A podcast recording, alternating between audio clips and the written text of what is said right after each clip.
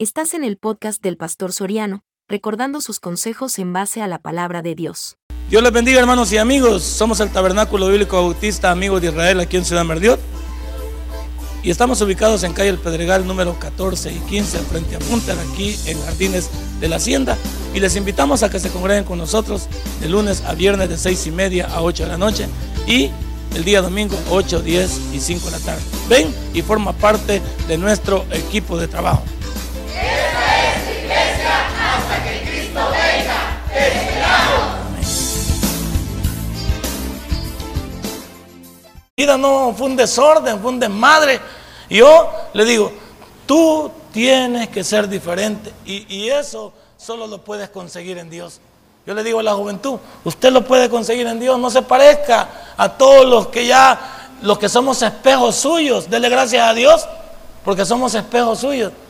Pero también le cuento a los que estamos aquí, que ya estamos en nuestras líderes y ya nos equivocamos. Levántese, hombre. No se puede quedar tirado. Levántese. Levántese. Vamos a ir al libro de los Salmos, capítulo 40. Bienvenidos doctores, ya no las conocía, donde había visto esa cara. Yo pensé que me debían, dije quizás me deben, pero no. Qué bueno doctores verles aquí, un gusto tenerles. Ya me acordé cómo está la cosa ahí. Vamos, vamos a, al libro de los Salmos, capítulo 40. Los Salmos, capítulo 40. Vamos del versículo 1. Mira qué lindo el salmista. El salmista nos da una tremenda, un tremendo consejo, un una tremenda palabra. Pacientemente esperé a Jehová y se inclinó a mí y oyó mi clamor y me hizo sacar del pozo de la desesperación, del lodo cenagoso. Puso mis pies sobre peña y enderezó mis pasos. Puso luego en mi, boca, en mi boca cántico nuevo, alabanza a nuestro Dios. Verán esto muchos y temerán y confiarán en Jehová. Padre y buen Dios así es. Aunque la estemos pasando mal, aunque nos hayamos equivocado, nos vamos a sobreponer, nos vamos a levantar, lo vamos a superar, vamos a salir adelante, pero con tu ayuda, mi Dios, porque tú nos has dicho que los que vienen a ti, tú no les echas fuera. En el nombre de Cristo Jesús hemos orado. Amén y amén. Puede sentarse. Puede sentarse. Hermano, ¿cuántos? Esa es una pregunta, porque como no todos hemos hecho lo mismo, la pregunta es válida. ¿Cuántos hemos fracasado aquí? No me levante la mano. La pregunta que sigue es, ¿y qué aprendimos de lo que hemos fracasado? Porque cada fracaso nos debería dejar una historia. Y cada fracaso nos debería dejar una experiencia. Y cada fracaso nos debería invitar a no regresar. El problema de algunos es que somos tan bayuncos que estamos fracasando, fracasando y en lo mismo, pues. Hay algunos que, ¿cuánto tiempo tiene de pedir perdón por el mismo pecado usted? ¿Por qué no lo deja? Ay, Señor, que por el cigarrillo, deje el hombre. Señor, por esta mujer extra que tengo. Déjela. Señor, porque yo no puedo ver una cosa y no me la, puedo echar a la bolsa. Déjelo. ¿Cuántos tenemos ya días de estar en el Evangelio? Años de estar en el Evangelio. Y estamos siempre pidiendo por lo mismo. ¿Por qué no dejamos de hacerlo? Y lo mismo surge la pregunta aquí, sobreponiéndome a los fracasos, ¿cuántos hemos fracasado y qué aprendimos del fracaso? Porque algunos estamos con lo mismo, lo mismo, que no está viendo que le está causando daño. Que no está viendo que se lo está acabando. Que no está viendo que si no sale se va a morir espiritual y humanamente. Que no está viendo que va a destruir su familia. Que no está viendo que va, que va a perder el trabajo. Que no está viendo que va a perder a sus hijos. Que no está viendo que va a perder su identidad, va a perder, va a perder el cúmulo que usted tiene en su vida. ¿Qué no está viendo? Yo no creo que uno estemos aquí y, sepamos que la regamos y estemos contentos de haber regado. Yo no estoy contento con mi regada, estoy avergonzado. A mí no me gusta tratar mis regadas. Y aunque con muy pocos estas cosas las, las comento, con muy pocos, muy pocos conocen mi vida realmente, porque yo no la toco a, menos que sea necesario, porque yo toco el 99 para acá, que es cuando Dios me encontró, y de ahí para allá no lo toco porque no me gusta. No me gusta hablar de eso. Sin embargo, hay algunas veces que tengo que enfrentarlo. Hay algunas veces que tengo que, que, hacerle frente a mis errores. Sin embargo, no es de mi agrado. No es que me siento orgulloso. No es que voy a justificar mi manera. No, no, no. Lo hecho mal está hecho mal. Y lo que causa daño ya lo causó y lo sigue causando. ¿Sabías eso? Que a muchos los fracasos seguimos pagando la factura. Hay muchos de los fracasos de nosotros que la factura sigue abierta. Que las cosas ahí están y no se pueden negar. Y que dice uno, qué regada. Pero de esa qué regada debe resultar decir, ya no lo vuelvo a hacer. Porque ya tiene un antecedente usted, pero ¿cuántos tienen un antecedente y siguen atentando con su vida? Y siguen atentando con su cristianismo. Y siguen atentando con su vida. ¿Qué no vio cómo le fue? Por eso mi sermón se llama sobreponiéndome a los fracasos si quiero. Si no voy a seguir fracasando, fracasando y fracasando. ¿Por qué? Porque he fracasado y no he aprendido nada. Por ahí dicen que entre más viejo es uno tiene más experiencia. ¿Es cierto eso? Algunos somos brutos. Tenemos las canas nada más porque pues ¿y dónde iban a salir? Antes las canas eran sinónimo de qué? De experiencia, de consejería, de certeza. Hoy las canas no significan nada. Habemos tantos viejos atarantados que no hemos aprendido nada. Hay tanta gente que hoy ser así, los viejos son los más pícaros, pues. Los viejos son los más sin cerebro. No los que están aquí, no, esos no, son, estoy refiriendo a otros viejos. Y cuando yo oiga la palabra viejo o vieja en, mí, lo digo folclóricamente, no es ofensivo. Nunca lo voy a decir así es folclore nada más. Yo digo, si yo digo mi vieja es mi esposa, y normalmente en otros países lo dicen, pero vamos a quitar eso. ¿Cuántos de nosotros entonces estamos viendo que la estamos regando, pero no aprendemos nada? De los errores se debe aprender. ¿Qué se debe de aprender? ¿Qué nos causó? ¿Cuál fue la dimensión? Porque fíjese, en cada problema las consecuencias no son las mismas. Hay consecuencias que son como, dicen en mi pueblo, son daños forestales inmensos, que se pueden acabar todo un parque, se pueden acabar todo un municipio, toda una ciudad. Los fracasos que usted ha tenido, ¿hacia dónde lo han llevado? Porque esto, si yo quiero sobreponerme al fracaso, tengo que poner todo en la mesa. Y tengo que evaluar todo eso.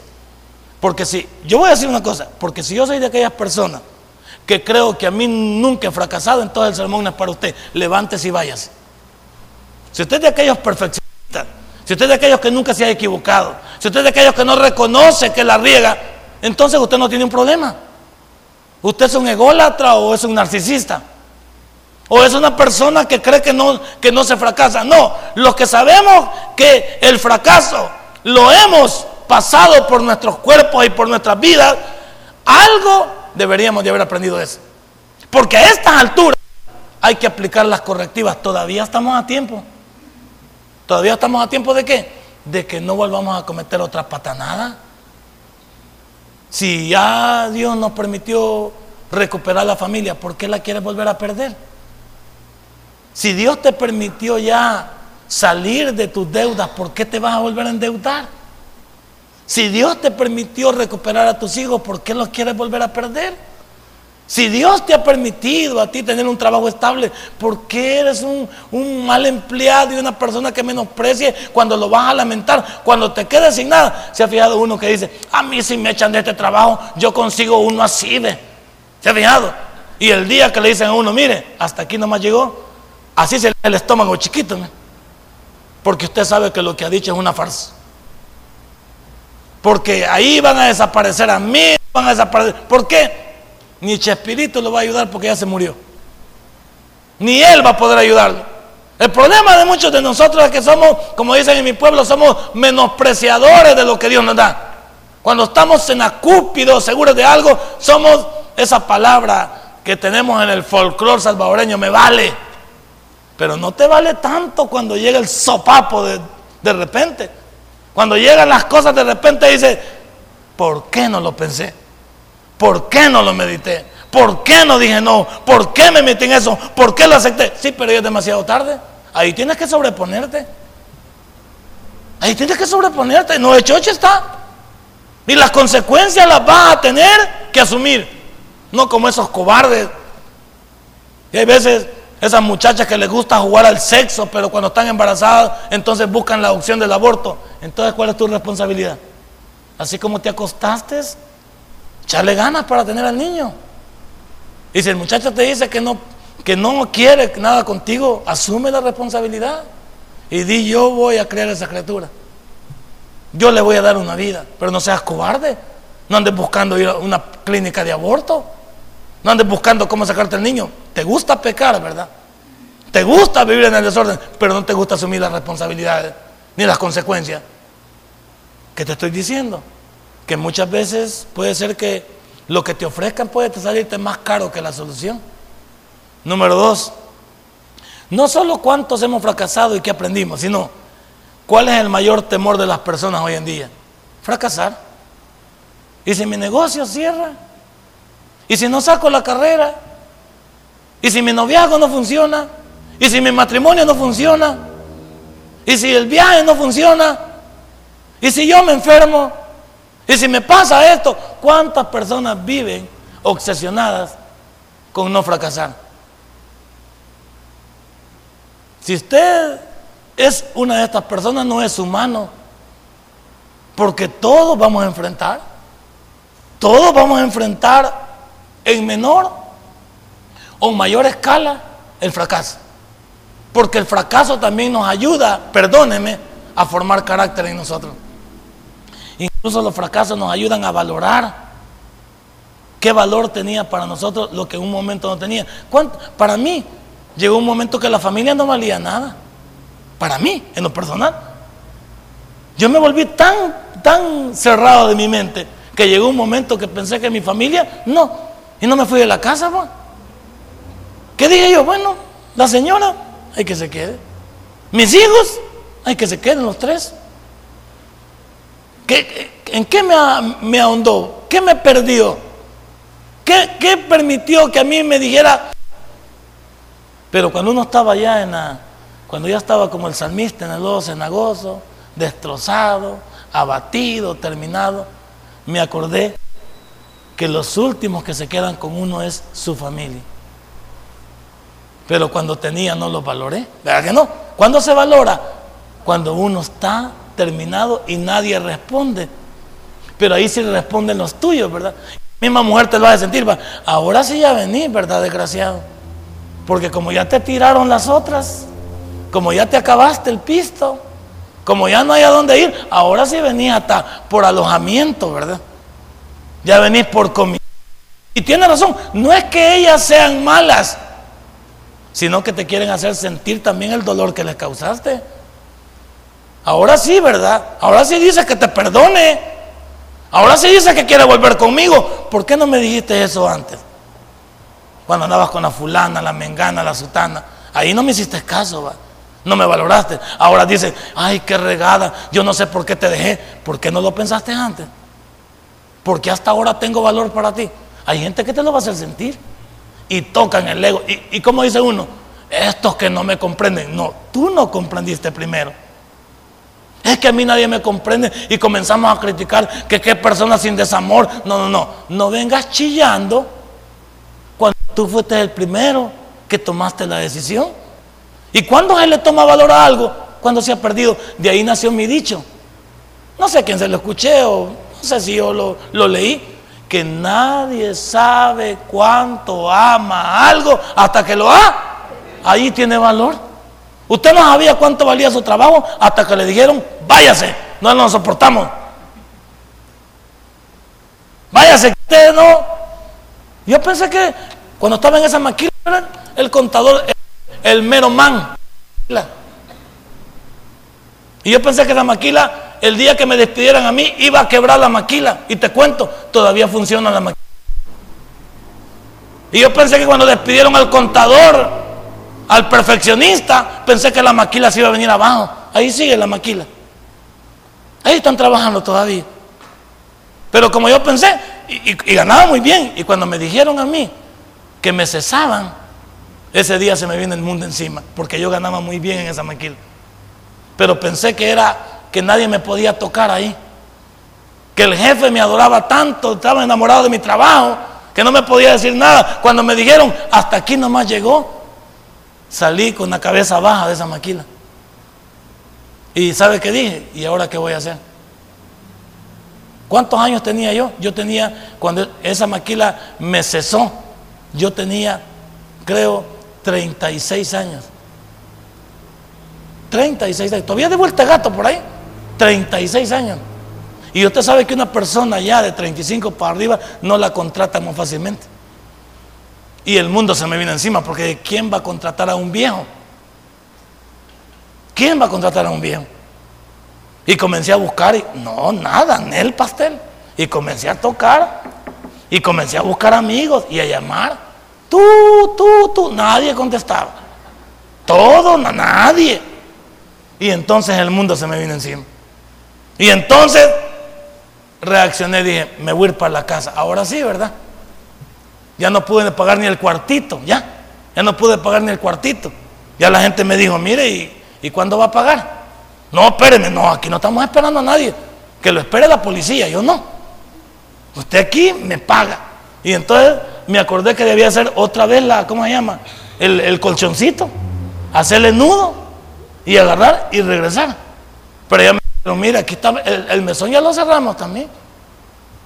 Aquí ya no. Entonces yo le comencé a dar valor. Yo le comencé a dar valor a lo que no tenía valor en su momento. ¿Por qué? Porque el mayor temor de las personas es al fracaso. Y cuando nos encontramos el fracaso, somos tan cobardes que aparece la siguiente acción. Me voy a quitar la vida. ¿Cuántos piensan en quitarse la vida? ¿Cuántos piensan somos tan cobardes que queremos tomar matarrata y todo? ¿Por qué no asumes tu responsabilidad? ¿Por qué no dices me equivoqué? Una de las mejores cosas que puede haber en alguien que, que fracasa es reconocer que la regó.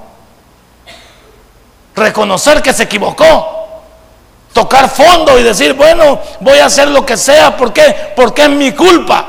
Pero hay algunos que nos hemos equivocado y todavía queremos salir de campeones. El salmista dice ahí, pacientemente esperé a Jehová y me hizo sacar del pozo de la desesperación de los cenagos. Ahí estaba yo.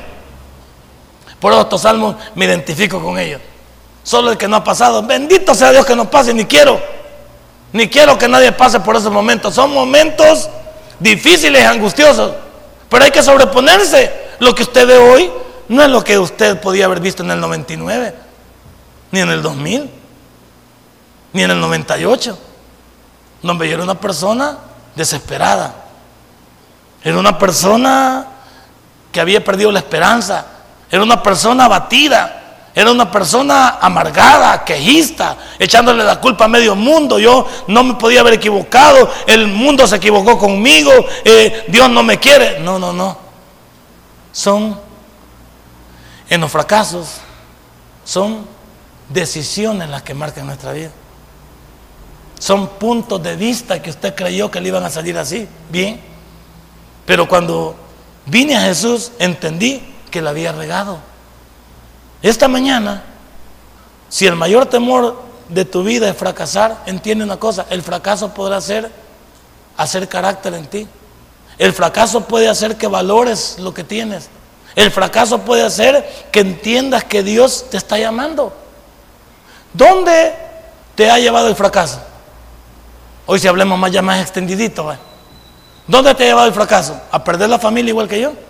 ¿A estar endeudado hasta el cogote? Estás perdiendo tus hijos. No le sientes sentido a la vida. ¿A dónde te lleva el fracaso?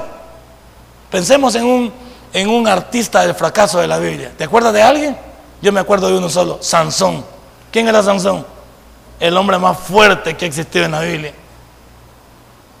Había mujercitas allí dentro de Israel, pero él quiso una de afuera.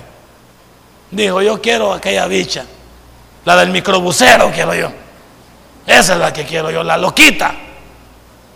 La, la soviética, esa quiero yo. Y papá me la vas a traer. Y no lo que me metió con esa. Le salió una más abusada. Esa sí era hermana del microbusero. La Dalila. Y esa había jurado pelonearlo. Había jurado quitarle el cabello. Y Sansón pensó que podía jugar con Dalila. Pensó que podía, jugar con, los filisteos. Pensó que podía jugar con su fuerza. Dios le había prometido que Sansón era. Y nadie dice que con una quijada. Amantía cualquiera. Y con su fuerza no. Pero Dalila era persistente como el diablo. Dalí le dijo, este voy a terminar sometiéndolo. Y lo, y lo clásico de, Sansón no es el principio, es el final. Terminó ciego y sirviendo de payaso a los demás. En el templo, pero de los enemigos. Arrastrando nada más el volado para el molino. Dando la vuelta, puesto como que era, como que era bestia. Para arrastrar el molino y poder girar con el agua. Y ahí estaba él dando vueltas, en, el, en la cosa del molino. Ahí estaba dando vueltas, ciego, cuando había sido el hombre más fuerte. El hombre envidiado. Sus enemigos le temían, pero había reducido a un pobre ciego que servía ahí. ¿De qué? De risa. Aquí está el peludo este que nos hacía. Aquí está este choco, mira. Este es el que nos hacía pedazos, mira. ¿A cuántos de nosotros vamos a dar lástima? ¿Cuánta gente se ríe de nuestro cristianismo? ¿Cuánta gente se ríe de nuestra fe? Pero ¿quién le tiene la culpa? Nosotros. ¿Por qué? Porque hacemos sentir que Dios no funciona. Y no es que Dios no funcione, es que yo no le permito que funcione en mí. Porque yo le había dicho a usted, mira Sansón, si a vos te he creado una persona apartada para mí. Vos sos una persona especial. ¿O no era especial Dios, eh, Sansón para Dios? Era especial. Si era un hombre con una categoría, ya hubiera querido yo ser Sansón. No, hombre, era otra cosa. Pero, ¿qué pasó con Sansón? Menospreció lo que Dios le había dado. Y él pensó que se Dios y se vergüenza. Él pensó que se puede vivir salvo, siempre salvo y vivir como me da la gana. No se confunda. No se confunda. El problema de muchos de nosotros es que somos personas que el fracaso nos ha llevado lejos. Pero aún ahí somos orgullosos. Y aún ahí, ¿por qué hay tanta gente? Dígame usted, y, usted escúchelo con un montón de, personas atalantadas que cuando se ríen de sus pasados se acuerdan de todo lo que han hecho. Y yo tenía como 10 mujeres, mire qué orgullo. Yo tenía como 10 mujeres y hoy el viejo inútil no tiene a nadie. Y después termina diciendo, yo no tengo a nadie que me, que me acerque unas pastillitas. Nadie me calienta una tortillita. Pues sí, no es que tenías a 10 pues. Pero solo debía haber tenido una. Desvaloraste a las mujeres. Y hoy con cuánto te has quedado con nadie. Yo por esos anuncios de Canal 4 de que mis hijos no me llaman. A mí me han dejado solito. Ese viejito, ¿por qué terminó así? Ese viejito tuvo una familia. Ese viejito tuvo personas que se, veían, se deberían de haberla ganado para él. Pero ¿qué pasó? La historia no está completa ahí. Habría que ver la historia hacia atrás. ¿Qué es lo que hizo ese maestro? Es bien fácil, pobrecito el anciano, pues ni tan pobrecito como la señora aquella que ve al maestro en la mecedora. Y dice, ay, le dice, ese señor se ve un pan de Dios. ¿Y qué es la señora? Así se ve ese viejito. Pero si usted lo hubiera conocido, joven, este viejito era pícaro.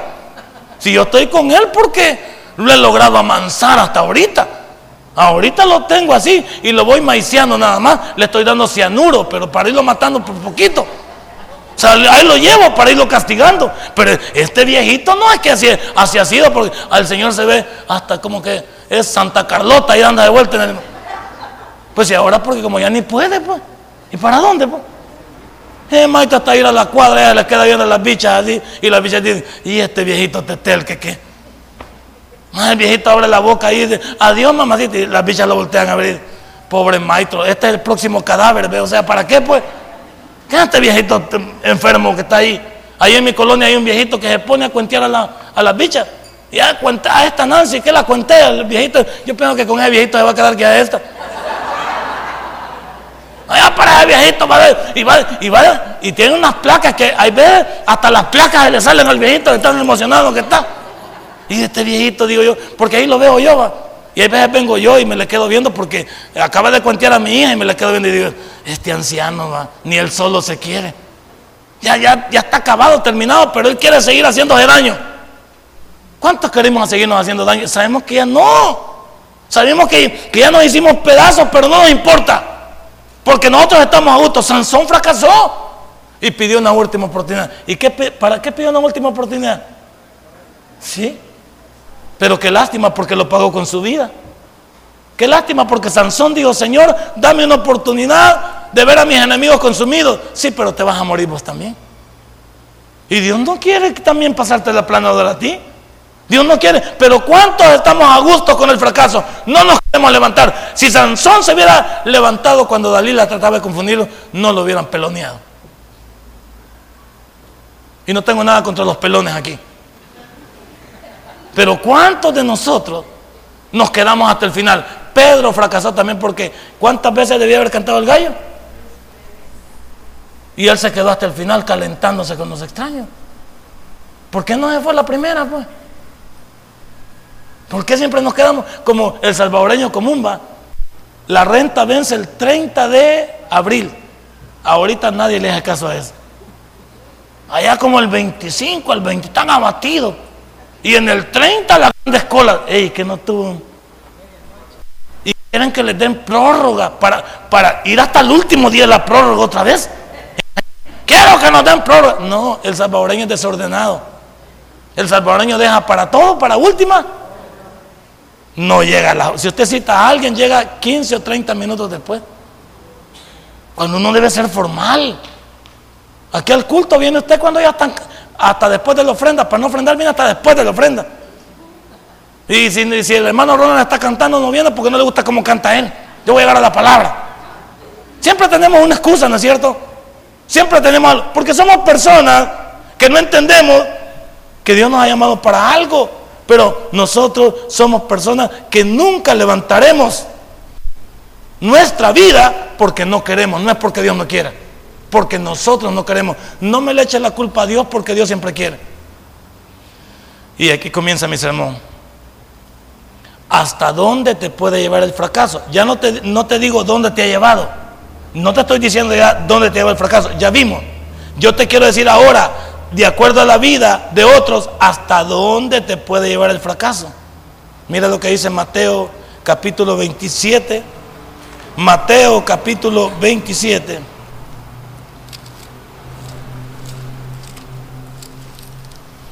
Versículo 5.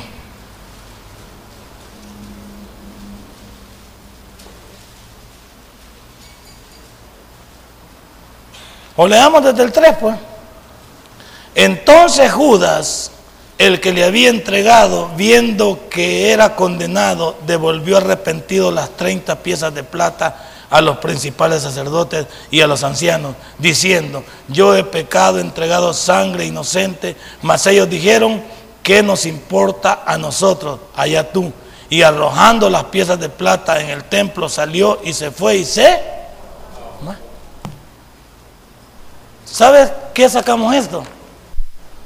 De que el fracaso te puede llevar a terminar con tus sueños, con tus anhelos, con tus propósitos. Dios tenía una tremenda vida para ti, señorita, o caballerito que estás aquí, pero tú lo vas a menospreciar como muchos lo menospreciamos.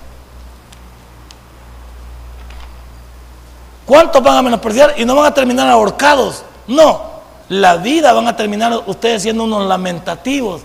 Y la gente sabe cómo, nos va a señalar. Ahí anda esta, mira. ¿Te acordás de esta? ¿Quién era? Esta era la chana. ¿Y quién es la chana? Esta era la que creía la última Coca-Cola del desierto. Y mira cómo anda ahí. ¿De qué vas a servir? Déjame reír. ¿Cuánta gente nos voltea a ver, pero y hasta nos dice, va, pobrecita, ya de pobrecita ya estuvo todo? ¿Cuánta gente terminaremos dando lástima en la vida? ¿Cuánta gente ha sido realmente, bueno, un ícono va en la vida diaria? Y cuando las vemos años, de, años más adelante, vemos, y esta es la fulana, híjole, ¿qué, ¿cómo terminó? Va? Basta ver nosotros nuestro pasado, nuestros amigos, ¿se acuerdan? Hay amigos que comenzaron a estudiar con nosotros y, eh, vos qué pasó? No, yo no salí ni de bachiller. ¿Por qué? Vos, los dos íbamos a, la, a Leonardo Ascuna, vos íbamos a bachilleres.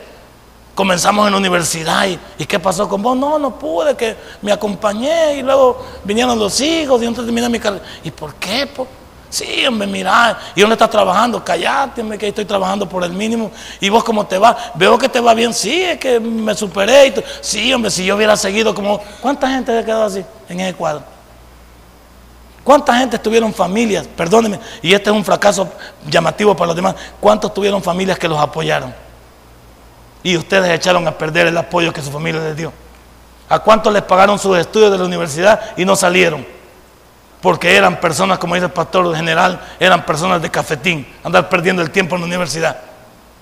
¿A cuántos de ustedes se les pagó el estudio y no terminaron? ¿A cuántos de ustedes se les pagó para fracasar? Porque nunca avanzaron. ¿Eso es lo que quiere la nueva juventud? ¿Eso es lo que quieren los padres? Por ahí. Y, eso sé, que hay personas que están trabajando en lugares que si tuvieran un título escalaran posiciones, pero no lo tienen. Y yo sé que hoy lo lamentan y dicen, ay, sí, ahora me dicen aquí que, que yo podía accesar a, un, a, un, a una jefatura y me la llevara más chiche o accesar más para arriba a un administrativo, pero como me piden un título y no lo tengo. ¿Cuántas personas se dan en la chontoca por eso? ¿Cuántas personas van a pagar el precio del fracaso? Y eso es lo que queremos para la juventud. Porque el pastor se desgalillaba diciendo, el hombre entre más se prepara, Dios tiene más opciones para utilizarle. Si usted no tiene cómo utilizarle, no hay nada. E, esto me lleva a, una, a un chiste melancólico. Hace poco tuvimos un examen ahí en, en el Colegio de Teología. Y estamos, creo que era la materia de doctrinas bíblicas 3. Y vi tan abatido a un bicho lo vi tan abatido, lo vi. Y como es amigo de, la, de mis hijas y, y amigo también a la iglesia cuando estuvimos en la central. Y le digo, ¿qué te pasa vos? No, hombre, pastor, me dice que que yo no había estudiado. hombre, le digo, bueno. Y se le quedaba viendo al cielo y le digo yo, pero ¿qué te quedas viendo al cielo si de tomo como no has estudiado? ¿Y cómo te va a ayudar Dios si no tienes manera de utilizar? Pero esto fue el colmo. Me dice él. Yo oí que me dijo, yo quiero que Dios mande un ángel. Cuando me Dios me dijo, mande un ángel, va, yo dije, y fíjate que dije yo en mi corazón, va, hey, le voy a este bicho. Le digo, mira, saca tus apuntes, le digo, y contestar las preguntas ya, porque era que me faltaban como tres, saca tus apuntes vos y hacer. ¿Y sabe qué me dijo? No los traje, me. Y no estabas pidiendo un ángel, pues le digo yo. ¿O querés que yo te llene también el, el, Trae la hoja, te la voy a llenar yo. Ah, te la voy a poner. Él estaba pidiendo un ángel. Va, que esté el ángel, pero no trajo sus apuntes. Entonces, ¿por qué le estamos pidiendo a Dios si no tenemos que ofrecer? Yo le dije qué regada va, pastor, qué regada para vos, para mí no. Imagina no llevar ni los apuntes, le digo, saca tus apuntes y contestalas, todas contestalas. Y me digo, no lo traje, pastor, ¿le puedo pedir a fulano? No, así ya no. No, así ya no. Estabas pidiendo una ayuda. Y para que te venga la ayuda, ¿qué tienes que ofrecer? A Moisés le dijo, ¿qué tienes en tu mano? Y Moisés dijo, una vara. Ok, dale, dale uso. ¿Qué tiene usted para sobreponerse al fracaso? Usted es los que no tiene nada. Por eso es que usted cuando va al examen le dice, a traer mi cincón voy. Pues si como no vaya a traer su cincón, si no lleva nada. Y trae su cincón de misericordia. Porque hay maestros que no ponemos cero porque es demasiado degradante. Yo no pongo cero. Mi cero para mí es ponerle dos. Yo le pongo dos a las personas. Y cuando me ¿por qué me puso dos? Porque no quise ponerte cero, porque no has contestado nada. Porque, y considerate afortunado para no ponerte nada. Y hay algunos que de dos los paso a cinco. Pero digo, vos no tenés cinco, vos lo sabes que no tenés cinco. Pero te voy a llevar al cinco para que puedas tener siete para la próxima, porque te faltan dos. Pero ni aún así. ¿Usted qué tiene? ¿Cuántos de nosotros, hasta dónde nos va a llevar el fracaso? Judas se ahorcó. ¿Qué te ha pasado a ti? No vayas y te ahorques esta mañana, por favor. No vayas y compres tu lacito. Pero tienes que hacer algo. ¿Sabes qué tienes que hacer? Saber cuál es tu problema. Saber cuál es tu dificultad. Usted tiene problemas aquí con su matrimonio. Hablen, hombre, hoy en la mañana. Ya no se sigan consumiendo, no sigan averillando más el matrimonio. Hablen. Si el problema es de carácter, el problema es de finanzas, el problema es de... Hablen, hombre. ¿Sabe cuándo van a hablar? Hasta que ya están divorciando para firmar van a hablar. Ey, pues si nosotros hubiéramos hablado, puña, vos nunca me dijiste, y ya firmando el divorcio. ¿Para qué? Hay gente que en el divorcio se pone de acuerdo. Ey, ¿y por qué no nos volvemos a casar? Mire qué bruto. Como le dice a Taylor, ¿cuántas veces se casó con el mismo? Como nueve con Richard Burton, ¿va? ¿Se acuerda de eso? Ah, no, pero eso es cuando no fue la juventud alguno. Ya Martita no los conoce usted. se sacó como, como cinco o siete veces, se casó con Richard Burton. La Elizabeth Taylor, que era la mujer más bella supuestamente de Hollywood, en los, de los 50 para acá. Imagínense, siempre, ¿por qué no habla ahí con su familia? ¿Por qué no habla usted con usted mismo hoy? Si su problema es su carácter, ¿por qué no baja los decibeles? Es que yo soy muy impulsivo. Ok, ya sabe usted que, que usted es de aquellos alborotados. Córtele. Córtele. Tranquilícese. Ya no ofenda más. Es que yo así soy. Esa no es respuesta, ¿sí o no?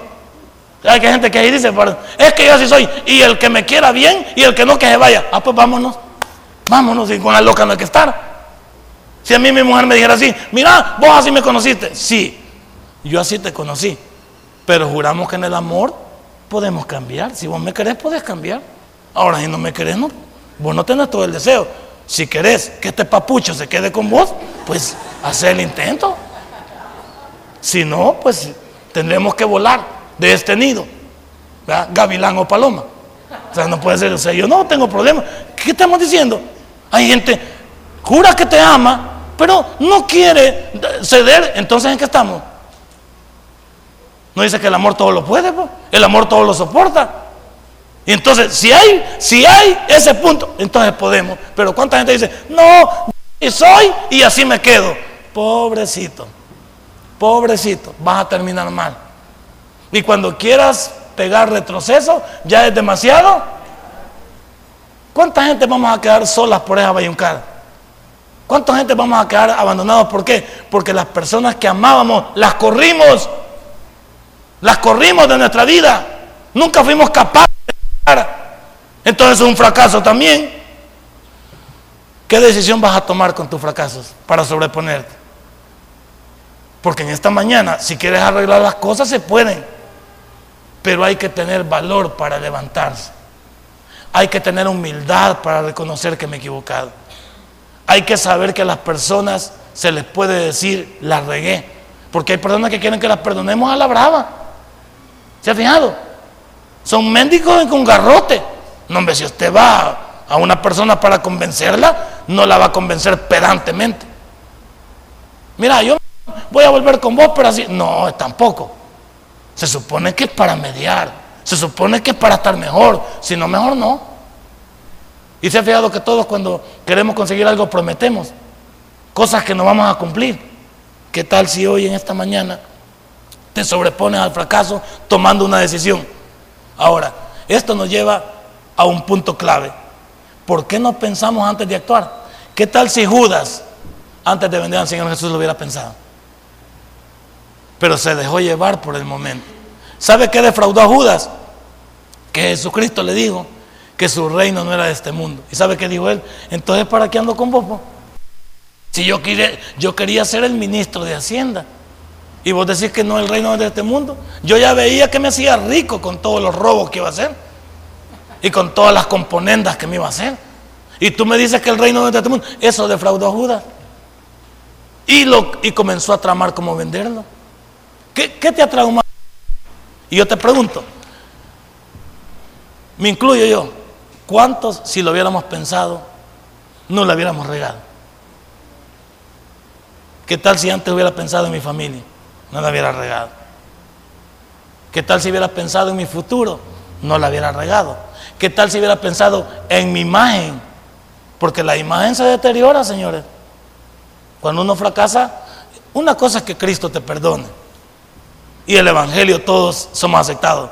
Pero no te equivoques, la imagen de uno queda distorsionada allá afuera. La gente no olvida. Aquí va aquel, mira fulano ¿Usted cree que allá afuera algunos me dicen pastor a mí, de, los que me conocen de, mis fracasos humanos? Mira, ahí va aquel. Este era, ahí va, ¿ve? Este era fulano y mira, te quiero contar que... ¿Sí o no? ¿Y qué puedo decir yo? Desgraciado. No, calladito te ves más bonito. Ni abras el pico, no digas nada. callate y el bobo y camina más rápido. Séte loco para caminar más rápido. No, no te pongas a alegar que no tenés nada que alegar. La gente ya te puede y te está señalando. Yo cuando una gente me señala, me hago el loco. Desde que los veo y los conozco, uy, uy, al mal. Porque si ella me puede. Y ellos no me van a llamar pastor. Ni me conocen como pastor. Porque tenían que verme en una iglesia como esta para saber quién soy. Ustedes me conocen, ellos no. De, 99 para acá, ellos no. Y yo cuando los veo siempre, si algunos que son amigos míos de, de las grandes locuras, y cuando me comienzan a hablar, digo, no, ya me voy. Porque me comienzan a recordar, ya, no, no, no, ya me voy. Ya así no, no bromeamos. Pero ¿qué tal si yo lo hubiera pensado antes de actuar? Pero como lo que menos hace uno es pensar. ¿Sabe qué dice uno? Ay, vamos a ver cómo salimos. Ay, vamos a ver cómo lo solucionamos. De todos modos, es el único que se ha equivocado. Mira, hasta nos vamos dando carreta para, para fracasar. Yo no, soy la única que he salido embarazada sin papá de por medio. Así dicen algunos, ¿no es cierto? Para justificar. Sí, pero no debería de ser vos. Sí, pero no debería ser usted. Pero como somos buenos para justificar, ¿qué tal si pensáramos antes de actuar? Y eso es lo que nos falta hoy en día. Si queremos sobreponernos hoy, a partir de hoy, voy a pensar lo que voy a hacer, porque cada cosa que hago trae consecuencias, buenas o malas. Todo en la vida trae consecuencias, buenas o malas. Y cuando venga la mala, ni siquiera le eches la culpa al diablo, porque el diablo no, el diablo te la presenta, pero no te empuja. Hay veces que el diablo me tentó. El diablo no puede tentar porque no tienda chucos. Algunos de nosotros estamos más sucios que el diablo. Y también tenemos que decir, ni Dios, eh, aquí, hermano, ¿y usted cómo está? Aquí como Dios me tiene. Mentira, Dios no nos tiene así. Nos tienen así nuestras decisiones. Yo nunca dije que mi vida, mi desorden de venir a Dios era culpa de Él. No, era culpa mía. Era gran regada mía. Eran todo el, egocentrismo, en la situación de haber, de haber triunfado y de haber, eh, cuando uno tiene las, las, cosas en sus manos, piensa que nunca se le van a terminar y que son eternas. Y que, no, así piensa uno. Y cuando viene el sopapo, ¿va? y se levanta una buena mañana uno y ha desaparecido todo lo que dice uno, híjole, ¿y ahora qué hago? Y comenzás a pensar en matarratas, en una pistola, pero ni pisto tenés. ¿Qué no pensás cuando te cruzan todas las cosas? Y que te vas a ir fuera del país. Y que te vas a ir para un pueblo donde nadie te conozca. ¿Cuántos han pensado así? Y me voy a ir de aquí y voy a comenzar. ¿Cuál zapato? ¿Cuál zapato? El que es malacate aquí es malacate en Estados Unidos. Es malacate en Europa. Hoy que fui a Italia, allá en Mara Salvatrucha también. Mira, y yo le digo a uno de estos muchachos, ¿y por qué te has venido tan lejos para seguir siendo el mismo? Así le dije a uno. Y vos te venís tan lejos. ¿Sabes lo que es venirse de El Salvador para Italia y venirte aquí a hacer una pandilla? Vos estás loco, le digo. Se supone que era para reorientar tu vida, no para ser el siguiente del mío. Y se me queda bien. Yo creo que me daban ganas de pegarle un trompón él a mí, por metido. le digo, no, hombre, muchacho, quiera si usted solo, hombre. Imagínese a servir de mal ejemplo, ha venido aquí. ¿Por qué ir tan lejos? Se van para Estados Unidos. Más bolos se han hecho allá. Se van para Estados Unidos. Que allá dejé a mi mujer y le voy a mandar para hacer una casita. Cuatro mujeres tiene ella. Y hoy no manda nada. Y los hijos aquí los dejó abandonados. ¿Cuántos han ido con expectativa?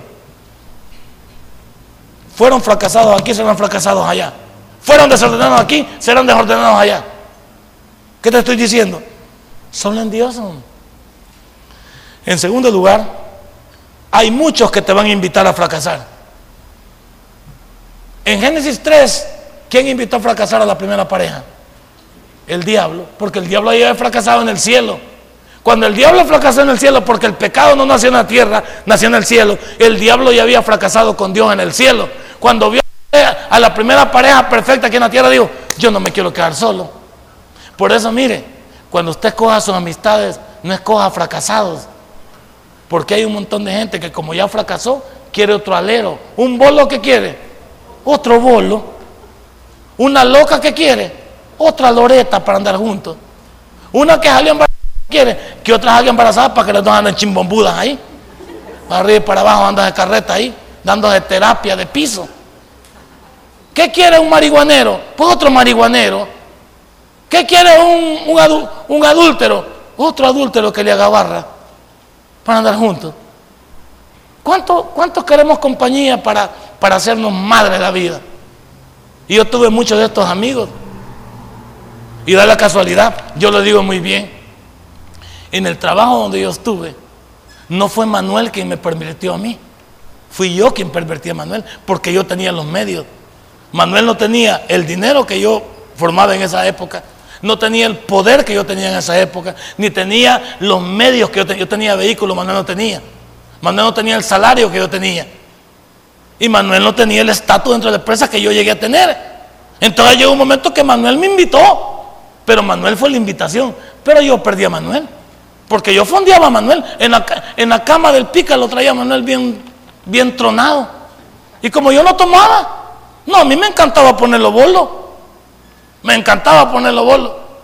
Y ahí venía, ahí veníamos de la playa, pero él ya venía trincado en la cama de Yo lo traía doblado allá atrás. No, él no me perdió a mí. Yo lo perdí a él al final. Con todo el desorden, porque yo invitaba, porque yo le decía traiga, porque yo le decía llevemos, yo le decía invite, yo me lo llevé. Algunos decían, no, que Manuelito pervirtió al licenciado Soriano. Ay, no, hay veces el alumno sale más pícaro que, que el maestro. Hay veces, que dicho, ay, esta mijita, aquella bicha la pervirtió. No, su bicha pervirtió a la otra bicha, porque salió más, más diestra, salió más bayunca, salió más aventada. Y ven, en estos puntos del fracaso, nunca hay que echarle la culpa a nadie, ni hay que cerrar los ojos. Hay veces hay gente que no parece y es, es una trama del diablo. Hay veces hay gente que se ve así como que, como que no avienta nada, pero usted puede matar riéndose. ¿Cuántos fracasaron en la Biblia? Personas. Fracasó Abraham, fracasó Jacob, fracasó Moisés. ¿Cuántos fracasaron? Y son personas que se sobrepusieron al fracaso. Son personas que se levantaron. ¿Podrías tú esta mañana reconocer que puedes equivocarte y no salir afectado. En la Biblia, en Hechos capítulo 5, aparece una pareja. ¿Quién es esa pareja? Ananías y Zafira. Pedro les dio chance a los dos, ¿sí o no? Porque Pedro había recibido la iluminación del Espíritu Santo. Ellos habían metido una heredad y podían traer lo que quisieran. Si no era obligación traerlo todo, ¿o sí? No. Pedro les preguntó en cuánto vendiste la heredad. Eso le preguntó Pedro, les dio chance de que dijeran la verdad.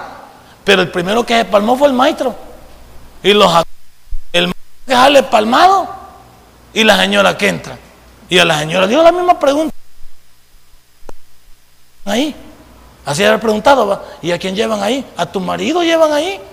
Ahorita va tieso por afuera. Pero esta mujer no se, no se incomodó. El mismo Pedro le dijo, mira, le dijo, ¿en cuánto vendieron la edad? En tanto. ¿por qué han mentido al Espíritu Santo? Le, Tú no tenías que haber mentido. ¿Qué hizo Ananías y Zafira? Firmaron su fracaso, su destrucción y su defunción en un día. ¿Qué les costaba decir la verdad? ¿A cuántos aquí en, en esta mañana, qué nos cuesta decir la verdad? La estoy regando. Estoy equivocándome. Si en el matrimonio uno de los dos la está regando, diga, yo soy el culpable de que mi matrimonio no camine por mis caprichos, por mis celos, por mis bayuncadas. Porque a veces siempre, mire, las parejas estamos discutiendo por bayuncaditas, ¿sí o no? Hay veces hasta por el chucho discutimos. Discutimos por la suegra, discutimos por los niños, discutimos por el pisto, discutimos por la pintura, discutimos por la cama. ¿Por qué no discutimos? Pongámosle una, ¿qué, pongámosle una madera debajo de la cama para que no se hundan. Y estemos tranquilos. Que no estamos, ahí estamos perdiendo el matrimonio por detalle. Por detalle. Qué chivos cuando todos estamos riendo, ¿sí o no? Esos días que, no terminaran, ¿va? Cuando uno se ríe, eh, eh, chistea. Y, pero cuando uno está empurrado, ¿qué días son esos? ¿Ya ha pasado eso usted, licenciado? Gloria a Dios por no ser mentiroso, ya les voy a Pinocho. ¿Qué día eso? ¿Qué día eso va? Cuando uno está mal con la mujer, esos días yo no los soporto. Cuando estamos con la cara de pepino los dos. Y nos estamos, este, estamos, cae chocamos con la trompa y va a decir, cae que chopamos con la boca cuando vamos así. Que uno no se quiere ni ver, hasta para pedir un salero, decirle a tu mamá que me traiga, y la señora ahí enfrente. Qué feo es que ni la comida ayuda. Usted cuando va a comer y está enojado, le abunda la comida. A mí me cae mal. Ni quiero ni comer, se me quita el hambre. Cuando nos vamos a acostar se acuesta uno y se hace el dormido, va. Pero ahí está, ¿eh? dormido, pero ahí está viendo a ver qué pasa. Ya veo. Y se queda viendo una televisión. Voy a llegar cuando ya esté descansando. Nada. Porque cuando descansan, roncan. Si no ronca, es que no está dormido. Está despierto, ahí está con ojo al Cristo. Qué feo día va. Y amanece uno y no habla nada. Y se va al trabajo y regresa y la señora enojada. Qué feo. ¿Por qué no hablamos? ¿Qué tal si en la mañana hubiéramos hablado ahí? Disculpame, la regué. Pero como no podemos decirlo. Disculpa, mira, no quiero que discutamos, ya esta vida no está bien. Hablemos. ¿Cuántas cosas se solucionarían hablando? Pero como somos orgullosos, ¿sabe qué decimos? Que me pida perdón ella, vaya si quiere. Mire, si quiere. Que me pida perdón él, al cabo que yo, fuchi. Va, imagínense, porque no arreglamos los problemas. Si yo me quiero sobreponer al fracaso y ya vi que me afecta, ¿por qué no comienza? Aquí ellos tuvieron la oportunidad de hablar. La diferencia entre levantarse y seguir cayendo. ¿Por qué voy a seguir cayendo si ya sé que me estoy destruyendo? Y luego cambiemos de mentalidad. ¿Qué es cambiar de mentalidad? Ya no puedo ser un niño siendo un adulto. ¿Cuántos somos inmaduros aquí? No le pasa en el matrimonio a usted que somos inmaduros. Nos comportamos como bichitos. Y hasta semejantes viejos, pues. Ya tostón, 50, 60, 40. Y nos comportamos como bichitos. Madures. Y nuestros hijos nos ven, va. Y dicen, mis papás como que, como que fueran bichitos, va. Si cada se agarran del pelo los niños.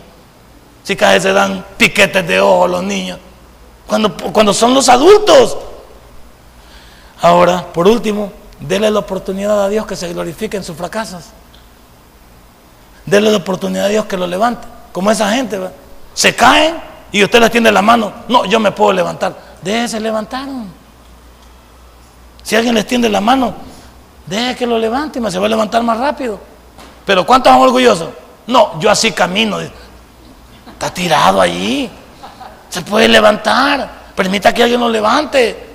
Permita que alguien lo haga. Y óigame, señoras y señores, familias que están aquí. Escúchenme bien lo que voy a decir porque es el final. Cuando alguien se humille no sean ustedes tan denigrantes y no acepten la. Acéptenlo. Si, si alguien está humillado, no compliquen más las cosas. Si alguien ya se humilló, ¿por qué sigue usted enfrascado en seguir en el desorden? Si alguien ya pidió disculpas, ¿por qué no se las acepta? ¿Quiere continuar en lo mismo? Sus fracasos serán latentes en su vida siempre que usted lo quiera. Pero cuando usted quiera sobreponerse también puede. ¿Sabe por qué? Porque en Cristo somos más que vencedores. Denle un fuerte aplauso a nuestro Dios. Padre, buen Dios, te doy gracias esta mañana. Gracias por la vida, Señor, de mis hermanos. Gracias por la vida de esta iglesia. Gracias por la vida de todos los que me escucharon. Tu palabra. Que tú puedas ayudarnos a sobreponernos al fracaso. Que tú puedas ayudarnos a vivir, Señor, apartados para ti entendiendo que somos seres humanos. Si este mensaje ha impactado tu vida, puedes visitarnos y también puedes buscarnos en Facebook como Tabernáculo Ciudad Merriot. Sigue con nosotros con el siguiente podcast.